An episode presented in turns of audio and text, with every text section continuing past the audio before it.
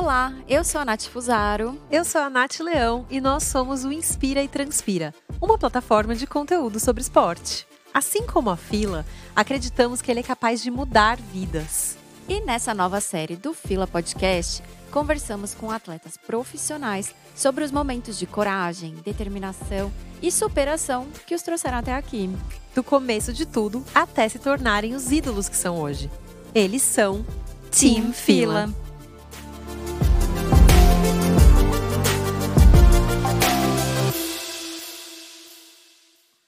convidada de hoje é a liga perfeita entre essa nova série e as outras duas do Fila Podcast. Por sinal, se você ainda não ouviu, fica aqui o nosso convite, dá o play, tem muita conversa boa rolando. Mas então, é que a Luísa Batista é uma mulher inspiradora, corre bem pra caramba e ainda compete a nível internacional. Como se não bastasse, a triatleta profissional, que é patrocinada pela Fila, ainda tem um coração enorme, é super gente como a gente. No seu perfil no Instagram, ela vive compartilhando dicas e exercícios para ajudar a inspirar seus fãs. Bem-vinda, Luísa! Bem-vinda! Oi, Nath, Nath. uh, boa tarde. Muito obrigada pelo convite. É um prazer estar conversando com vocês aqui hoje e participando desse podcast que é cheio de gente inspiradora. Que delícia! Prazer é nosso! Luísa, nessa série a gente quer desvendar como os atletas profissionais lidam com os desafios e o que os faz especiais. Para isso, traçamos uma linha do tempo, como se fosse uma competição, com a largada e a linha de chegada. E queremos sua ajuda para destacar os momentos decisivos dessa jornada. A gente sabe que você pratica esportes desde a infância, mas conta pra gente, quando exatamente você percebeu que sua relação com o esporte era especial? Tipo, deu play no relógio. É, bom, desde pequena fui uma criança muito ativa, né? Então, desde pequenininha eu participava de várias modalidades. A natação é o que eu praticava um pouquinho mais, eu nadava todo dia mas fiz tênis, fiz vôlei, fiz handball, futsal, basquete, fiz capoeira, fiz tudo um pouco. Uau! É... e assim, eu, eu, gostava muito de jogar tênis, né? E tinha um atleta amador na minha cidade também que praticava tênis, e eu nadava com a filha dele. E aí ele me viu um dia nadando e correndo e falou assim, ó, essa menina aí pode ser que leve jeito pro triatlo. E aí, como ele já praticava triatlon, me emprestou a bike, eu fiz minha primeira provinha né, de triatlon, foi um mini, que a gente chama, né? Foram 400 metros de natação, 5 quilômetros de ciclismo e 2 de corrida. De cara, assim, eu peguei gosto pela modalidade e nesse meio tempo eu acabei conhecendo o técnico Cali, que era o técnico do SESI na época, né, de São Carlos. Uhum. E aí o Cali me viu e falou assim, ah, menina, menina novinha, né, que começou, já nada direitinho, corre direitinho, me chamou para estar tá fazendo um teste. E aí eu lembro que eu fiz esse teste em São Carlos em 2010, foi um biatlon, a gente nadou na piscina lá do próprio CAT, que é onde eu já treino, uhum. correu na pista, e aí ele fez o convite oficial para estar tá integrando a equipe. E desde 2011 eu estou em São Carlos, já treinando e vivendo como uma atleta profissional. Gente, eu adoro que triatleta tem essa coisa de ah, qual esporte você praticava na infância? Tudo. É tênis, vôlei, eu praticava corrida, natação, patins, skate, basquete. triatleta, triatleta fazia tudo, né? Ô Lu, mas agora falando em ser atleta de alto rendimento, quando que esse bichinho te picou? Porque assim, né? As pessoas podem te ver agora colhendo os louros, até ser eleita como a melhor triatleta brasileira recentemente. E não imaginam a jornada que foi chegar até aqui, né? Não é fácil, né, Lu? É, bom, acho que desde criança, né? Eu acho que eu queria ser uma atleta profissional, é, queria participar de grandes eventos, grandes competições. Porém, na natação eu sabia que não seria, né? Acho que você tem que nascer com o dom para nadar. Uh, e aí com o triatlon foi mais ou menos isso, né? Eu, eu fazia de tudo um pouco, nada muito bem para chegar a alto nível em uma modalidade específica, mas juntando os três eu me dava bem. Então, é o famoso é... perfil do triatleta, né? Brinca que o triatleta é pato, não faz nada direito, mas tudo ali na média. Gente, é modéstia, né? É uma, uma das melhores triatletas brasileiras. É, é. porque, assim, bem mesmo. Acho até parece. Não, e hoje é. você faz tudo excelentemente, né? Assim, não é nem fazer bem. Obrigada. Acima da média. É, mas assim, acho que desde criança é, eu sonhava, eu acreditava que eu podia chegar lá, porque eu, eu olhava para o esporte é, desse jeito, com muito amor, muita paixão mas eu não tinha o dom, vamos dizer assim. E aí com o triatlo eu realmente vi como uma oportunidade. Tanto é que quando o Cali fez o convite, eu falei assim, não, eu tenho que ir, porque é, é acho que é assim, a última chance uh, que eu tenho de continuar nisso aqui, nisso aqui que eu amo. Eu nem sabia o que era triatlo na época, né? Eu pensava que tri era de três baterias, porque tinha um programa na TV que passava aos domingos, assim, tinha três baterias. Depois que eu fui aprender o que era o triatlon olímpico, triatlon Ironman, depois que eu fui aprender o que, que era o triatlon realmente. Então, acho que foi isso. Eu sempre quis, sempre acreditei e acho que quando a oportunidade chegou, bateu na porta, eu falei assim, não, eu tenho que realmente ir.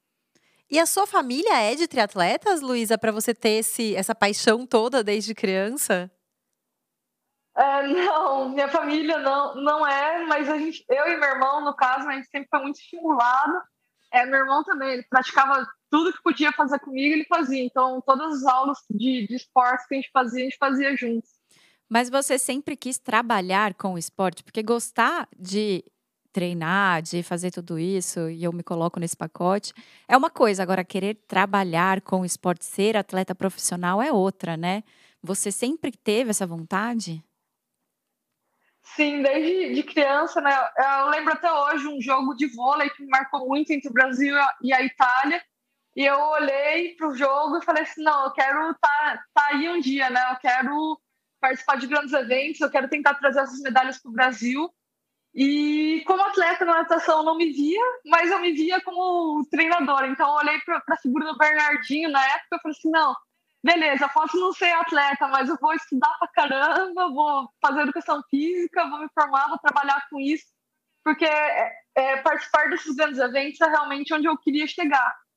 E aí eu acho que a vida me deu a oportunidade novamente de, de ser atleta, né, por meio do teatro. É, eu agarrei, mas ainda assim, eu concluí educação física. Eu acho que pensando a longo prazo, assim, é, é o que eu quero trabalhar para o resto da minha vida, realmente, com o esporte. Ai, que legal. Luiz, eu brinquei do pato triatleta, porque eu também sou triatleta, só que eu sou amadora, peba. Mas é, por praticar triatlon, eu sei que melhorar a performance no todo envolve evoluir também em cada modalidade, né? E uma série de outros fatores, como ter bons equipamentos e variações do próprio clima, por exemplo. Para você investir na sua performance, demandou até uma mudança de cidade, né? Conta pra gente como foi e como ainda é essa construção, a rotina de treinos, as escolhas e renúncias, quando precisa ter coragem e como é essa busca eterna por superação. Várias perguntas em uma. Se ah, você quiser, eu vou é, picotando. Bom, a gente sabe que o assim, é, acho que é mais fácil. É, vamos lá. Quanto à dedicação, acho que você, como triatleta amadora, sabe como é, né? A gente no triatlo, a gente não tem espaço para não ter a dedicação. É realmente integrar o esporte. Poxa, apesar da, das horas de treino aí no dia são grandes, são, a gente treina em torno de 5, é, cinco, seis horas por dia, mas é o dia inteiro. Então, é a alimentação, é o descanso. É, a gente realmente vive para o esporte é, o triatlon exige isso, que você se entregue né, totalmente ao esporte. Isso é algo que é bom, na verdade, né? Porque é um esporte que eu considero que você não tem que ter talento, mas quanto mais você trabalha, mais você chega lá. Então, é um esporte justo, vamos dizer assim. O retorno é realmente de acordo com o quanto você entregou. É... Bom, quanto à pergunta da coragem, é a mesma coisa. Eu acredito que a coragem hoje é o aspecto mais importante para uma prova de triatlo e é o que eu tenho mais trabalhado em tentando desenvolver aí do aspecto mental, vamos dizer assim. Né? Acho que todo dia você tem que ter um pouco, uma certa coragem para qualquer coisa, para se jogar realmente na bike, tem que ter coragem para é, você encarar um dia de treino, poxa, quando o tempo está meio feio, você tem que ter a coragem de de, poxa, de saber que aquele dia que você realmente tá, não tá muito assim, mas você tem que ir, a coragem é hoje o aspecto que eu mais trabalho. É coragem de se expor, né? Porque bem ou mal na competição, é uma baita de uma exposição. É, você pode ter um resultado extremamente positivo, mas pode ter um resultado negativo. Então, acho que o triatlo exige isso também. Exige essa coragem no dia a dia, exige essa coragem, é, poxa, em vários momentos, a, to, a todo tempo, né? Então, esse é o aspecto que eu mais tenho trabalhado é, na parte mental, vamos dizer assim, do, do triatlo. E é realmente esse me jogar, né? Me jogar com cara e coragem no esporte. Total. Uh... Eu que não sou triatleta, tenho uma dúvida aqui para vocês duas, que é a seguinte. É... Como é que vocês olham para essas três modalidades? Você olha e pensa, bom, nisso aqui eu sou pior, né? Das três, essa aqui eu sou pior. E eu preciso dedicar muito mais horas para o treino dessa, ou não. Ou a gente vai que nem no vestibular, que a gente marca primeiro as questões que a gente tem certeza que a gente sabe. Então, me dedico muito mais ao que eu sou boa para ficar ainda melhor e compensar aquilo que eu não sou tão boa. Como é essa estratégia? É, bom, eu me considero uma pessoa extremamente equilibrada nas três modalidades, mas lógico que eu tenho a que tem mais facilidade, que hoje é a corrida, eu acho que é onde eu consigo me destacar um pouquinho mais.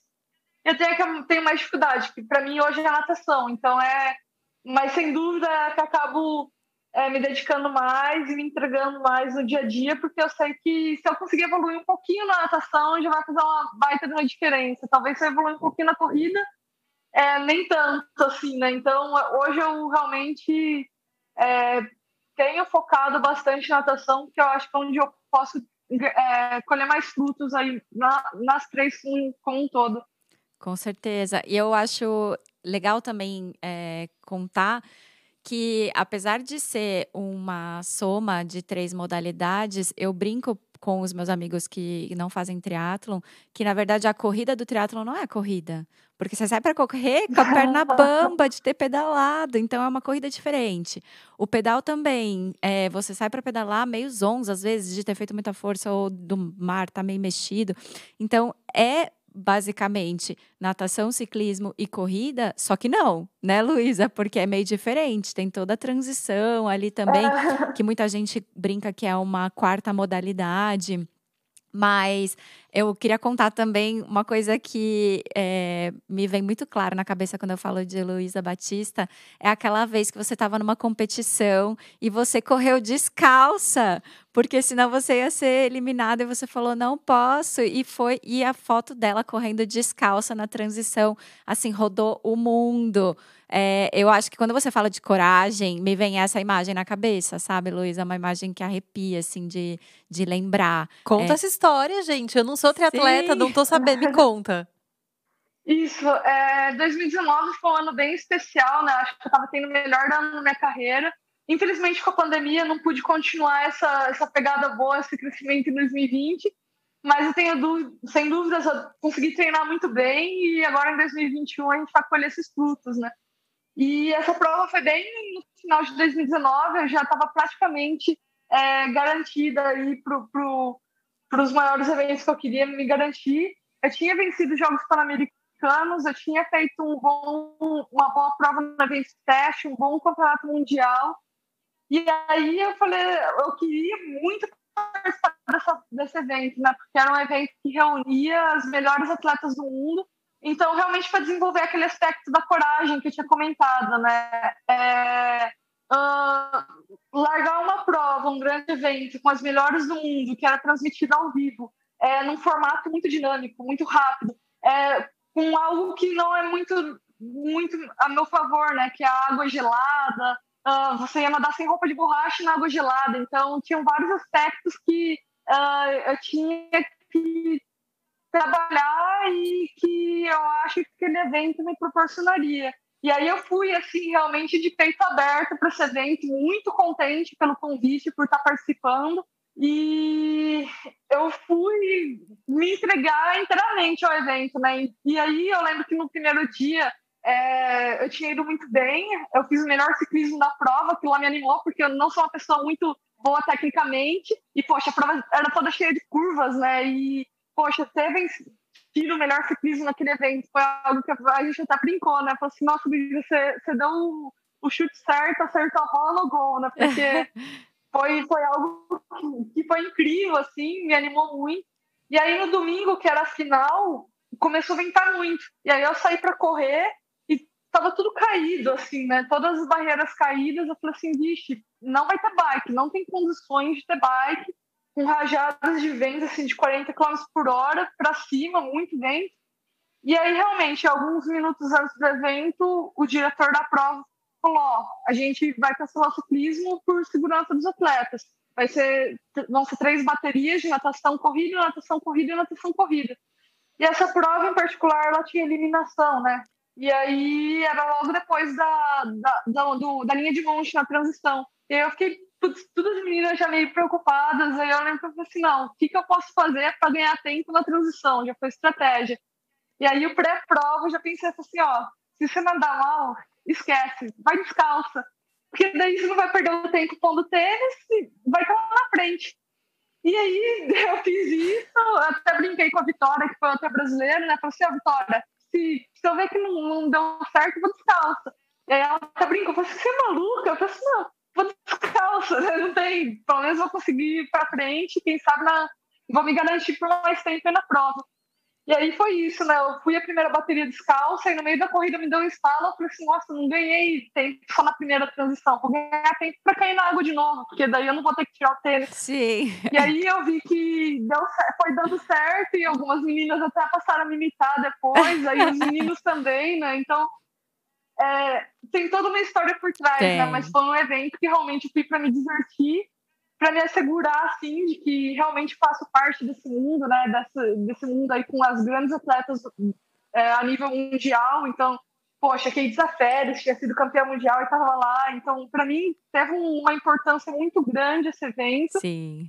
É, e eu acho que o triatlon brasileiro, né? Porque foi, foi transmitido, acho que o mundo todo viu a, a brasileirinha maluca lá que estava correndo descalço. Sim, é, vou até falar para quem quiser pesquisar, é, foi o Super League Triathlon, que é um esquema de prova diferente, não tem a mesma dinâmica da prova é, tradicional do triatlon, então permitiu essa ousadia aí da Luísa, porque tem essa brincadeira da eliminação, vale pesquisar. Mas hoje, né, Luísa, bem melhor correr de tênis, de preferência tênis fila, é, ajuda muito a você correr ainda mais rápido. Uma pergunta desse combo de perguntas que eu te fiz aqui anteriormente que faltou responder é sobre a sua rotina de treinos. Como é que é?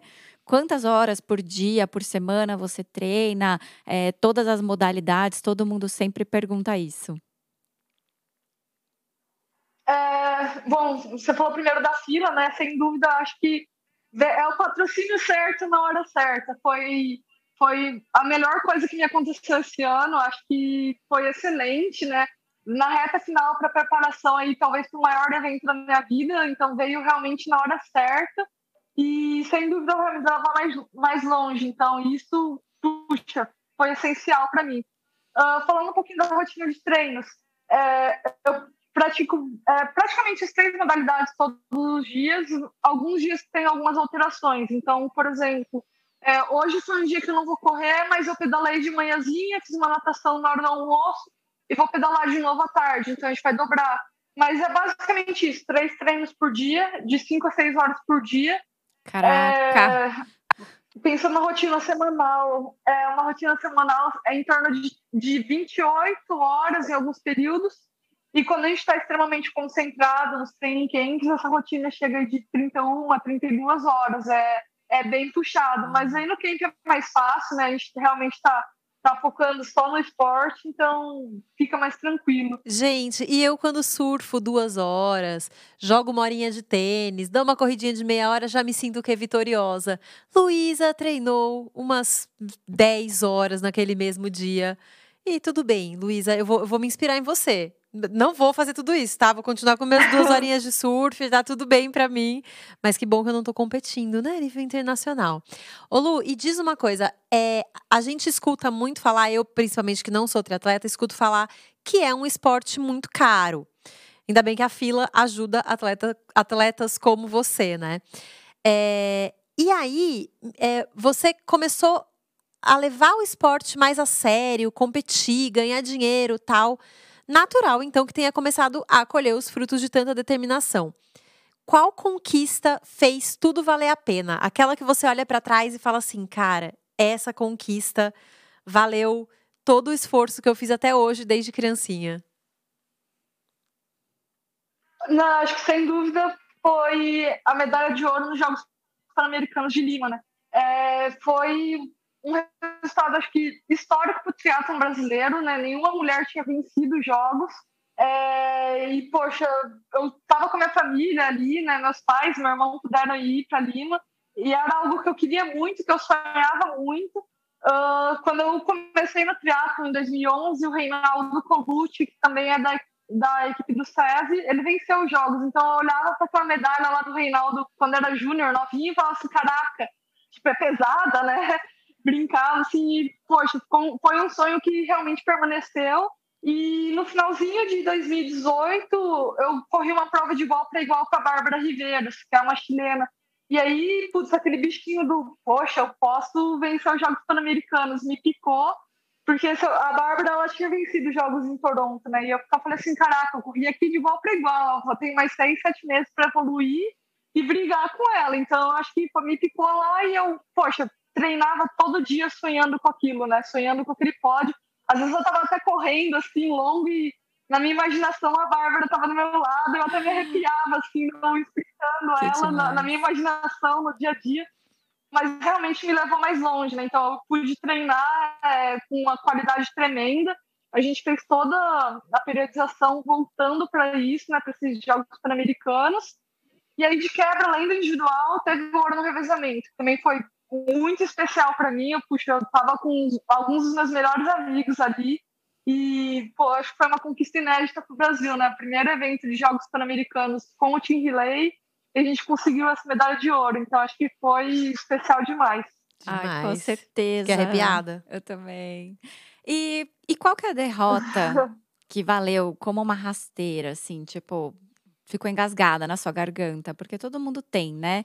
E pode ser não só uma uhum. derrota de, de competição, mas tipo um momento que você fala, ah não, não desceu? É, bom, acho que tiveram vários momentos, na verdade, né? Acho que a gente aprende um pouquinho com cada um deles e, poxa, hoje eu sou uma atleta melhor por causa de cada um desses, desses erros, né? Uhum. Uh, teve algo que me marcou muito, que foi a queda nos Jogos Pan-Americanos de, de Toronto, em 2015. Eu caí na bike e, puxa, isso me deixou muito apreensiva para Lima, né? Eu ficava pensando assim, caraca, será que tipo, pré-prova mesmo, eu tava extremamente nervosa. Acho que eu acreditava muito em mim, eu tava muito confiante com minha performance, com, com, com minha forma física, mas eu tava assim, sabe quando aquele bichinho fica assim, tipo, ai, mas e se você cair, se algo externo acontecer, se furar um pneu? Eu tava muito apreensiva. Então, acho que isso me deixa com muito medo, mas em compensação também, a hora que acabou a bike, eu pus o pé no chão, eu falei assim, agora é a hora, né? Eu vou realmente já acabou, já o que podia dar errado já passou, então agora é mandar bala e me divertir muito aqui nessa corrida, porque eu sei que é onde eu estou mais treinada e é onde colher bons frutos aí nesse evento. E foi isso, acho que, o, tipo, essa medalha aí veio para coroar toda uma história que tinha acontecido quatro anos antes. Demais. Bom, é o que dizem, né? Ou a gente aprende pelo amor ou a gente aprende pela dor. Às vezes é pela dor que a gente tem que aprender, não tem jeito. É, e o fato de ter usado os obstáculos como motivação para se superar mostra como você é de fato uma atleta disruptiva, como todo o time fila. Mas traz um pouco pra gente como é que é essa, essa mudança de chavinha. Como é que você sai desse lugar que você falou de putz, que medo de que isso aconteça de novo, de que eu caia de novo? Como é que muda essa chavinha para meu, eu estou preparada, isso não vai acontecer de novo, sabe? Como é que não deixa esse fantasma tomar conta da, da sua cabeça na prova toda? Uh, bom, é lógico que depende de um aspecto individual também, né? De eu mesma, acho que assumir a responsa, vamos dizer assim, e mudar a chave, mas algo que foi imprescindível para mim foi ter toda uma rede de apoio. Então, eu tinha meu treinador do meu lado, tinha meu fisioterapeuta, tinha minha psicóloga, tinha todos os meus colegas de treino, tinha todos os meus colegas de seleção, tinha toda a minha família. Então eu tive uma rede de apoio assim que foi gigantesca, né? E todas as pessoas acho que me levaram, cada um um pouquinho, assim, sabe? Foi me pondo na reta, cada um pouquinho. E eu acho que isso foi essencial para que eu perdesse um pouco essa ansiedade, perdesse um pouco esse medo de algo externo acabar me atrapalhando, para que na hora H eu conseguisse executar o que eu precisava. Então, acho que, sem dúvida, o que foi essencial e o diferencial nessa, no momento, né, foi realmente ter essas pessoas do meu lado. Isso foi imprescindível, assim, para mim. Acho linda essa expressão rede de apoio, porque é a prova de que ninguém conquista nada sozinho, né? A gente precisa da ajuda de outras pessoas. É muito bonito ver esse reconhecimento, sabe? Por parte de quem tá ali no holofote. Com certeza, ainda mais num ano com tanto desafio, né? Assim, é, falando de 2020 para cá, com tudo que tem acontecido no mundo. É, e aí eu te pergunto, nesse momento em que todo mundo está ali, ó, lidando com um recalcular a rota a todo momento, como você tem lidado com isso? É, onde você busca força para continuar ativa e performando em alto rendimento, né? Nem tem tanta gente ali, ó, batalhando para fazer o básico, sabe? Você ainda está ali, ó, se superando. Aonde você encontra soluções criativas para esse desafio? É, bom, primeiro a gente parou de, de tentar olhar para o futuro, né? Poxa, e, vai ter competição, não vai, como vai ser? E a gente passou a focar no dia a dia, né? Então, é, é olhar para o meu dia e falar assim, ah, bom, o que eu tenho hoje? Eu tenho isso aqui, então vamos lá, vamos cumprir uma coisinha de cada vez. Acho que isso foi essencial. É, uma segunda coisa que me ajudou muito, né? O Eduardo, que é meu treinador, ele até brincou um dia no treino e falou assim, ó, pessoal, vamos pensar como, como júnior. Ele usa essa expressão, vamos pensar como júnior. Quando você é júnior, poxa, você acredita muito, né? Então você quer ser o, o exemplo que eu dei. Eu queria ser o Reinaldo quando eu fosse mais velha. Então, poxa, eu parei de, de pensar na competição e pensei em virar a melhor atleta que eu podia ser. E eu acho que isso foi, foi essencial, né? Porque daí o foco não ficou mais na competição, ficou em virar a melhor versão de mim mesma. Então, acho que isso, é, durante a pandemia, fez com que a gente continuasse trabalhando com muito, muito profissionalismo, é, pode continuar trabalhando com muita qualidade, lógico, dentro das limitações, mas o trabalho não parou, entendeu? A gente continuou com foco 110% aí nos objetivos maiores. E, por fim, essa rede de apoio que eu falei, né? Então, eu sei que o meu trabalho hoje é reflexo não apenas do meu trabalho, mas o reflexo do trabalho de várias outras pessoas. E essa rede de apoio foi essencial para que eu continuasse com, na linha aí, continuasse focada. É uma rede de apoio que cresceu mais ainda agora com a fila. Demais. Bom, então, Luísa, a gente é, te admira muito porque você está escrevendo não só a história, não só a sua história, como também está ajudando a posicionar o país no mapa do triatlo internacional. Isso é muito grande. É, e conversar com você hoje é, mostrou pra gente que você está fazendo isso com humildade, com garra, o que é ainda mais bonito de se ver. Então, muito obrigada. Obrigada por essa conversa, por ter dividido um pouco da sua história com a gente. Bom, gente, eu que agradeço mais uma vez pelo convite. Como eu falei no início, né, é, para mim é uma honra enorme estar falando com vocês hoje. É, nesse podcast que é cheio de gente muito inspiradora e que tem lições enormes aí para estar tá passando para gente. Com certeza. Obrigada, Luísa. Obrigada, Fila. A gente fica por aqui. Para você que está nos ouvindo, acompanhe os próximos episódios da série Team Fila. Beijos, Beijo, obrigada. gente. Tchau, tchau.